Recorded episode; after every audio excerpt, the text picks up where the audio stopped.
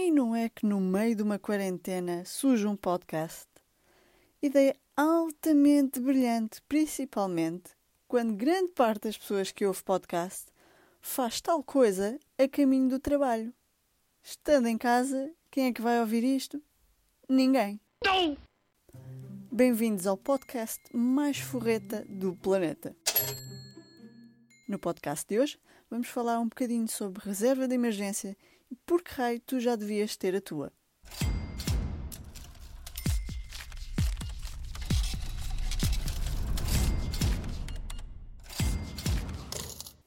Uma reserva ou fundo de emergência é algo que vai dar aquele aconchego na nossa cabeça que se algo der para o torto, nós temos ali aquela rede de segurança para nos apanhar. E agora, com a quarentena, muita gente está a chegar à conclusão de: ah, é para isto que ela serve. É exatamente. Neste momento, vai haver muita gente que vai perceber da pior maneira possível que devia ter constituído a sua reserva de emergência há muito tempo atrás.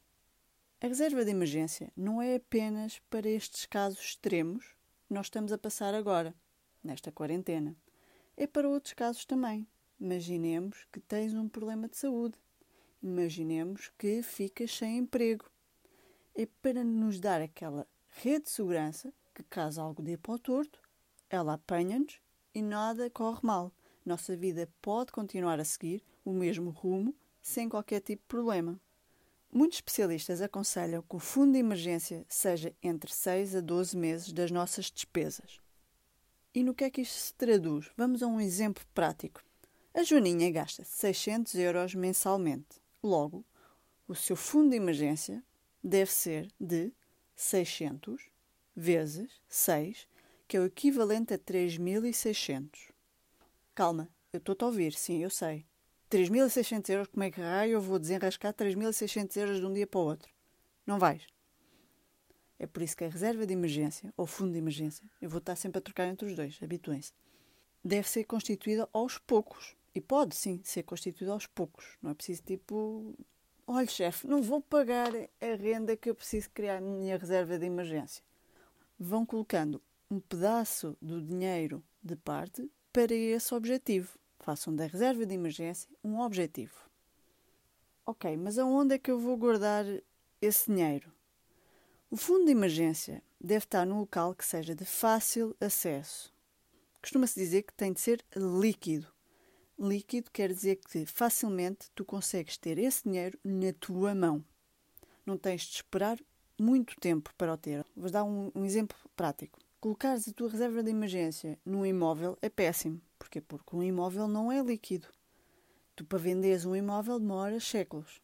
Para além que ganha a reserva de emergência. Então, o fundo de emergência deve estar num local que seja de fácil acesso, ou seja, consegues tirar de lá o dinheiro rapidamente, e não te deves preocupar com a rentabilidade. Não é o objetivo disso. O grande objetivo do fundo de emergência não é que ele seja, esteja num sítio muito rentável, é que ele seja de fácil acesso, ou seja, tu consegues lá sacar o dinheiro rápido. Não te preocupes com a rentabilidade. Esta poupança é algo para te dar segurança, como se fosse uma rede pronta a apanhar-te caso caias do trapézio. Está bem, mas eu quero um sítio específico para pôr. Aonde é que eu ponho? Nos depósitos? Sim, podes pôr nos depósitos a prazo. Porque lá está. O que importa não é a rentabilidade. Eu também já ouvi por aí gente a dizer para pôr a tua reserva de emergência em sítios como hum, plataformas de peer-to-peer -peer, ou em fundos de investimento imobiliário ou em coisas desse género. Não faças isso. Esse tipo de investimentos tem risco e, ao ter risco, implica que ele vai oscilar de preço. Conclusão: quando tu precisares do dinheiro, esse dinheiro, um, pode não estar disponível quando tu queres, e dois, pode já não valer o que valia antes. Fiz-me entender? É como, por exemplo, se tiverem ações, no momento como agora aconteceu, as ações despencaram todas, se tu tivesse a tua reserva de emergência em ações, neste momento a tua reserva de emergência se calhar seria metade do que é.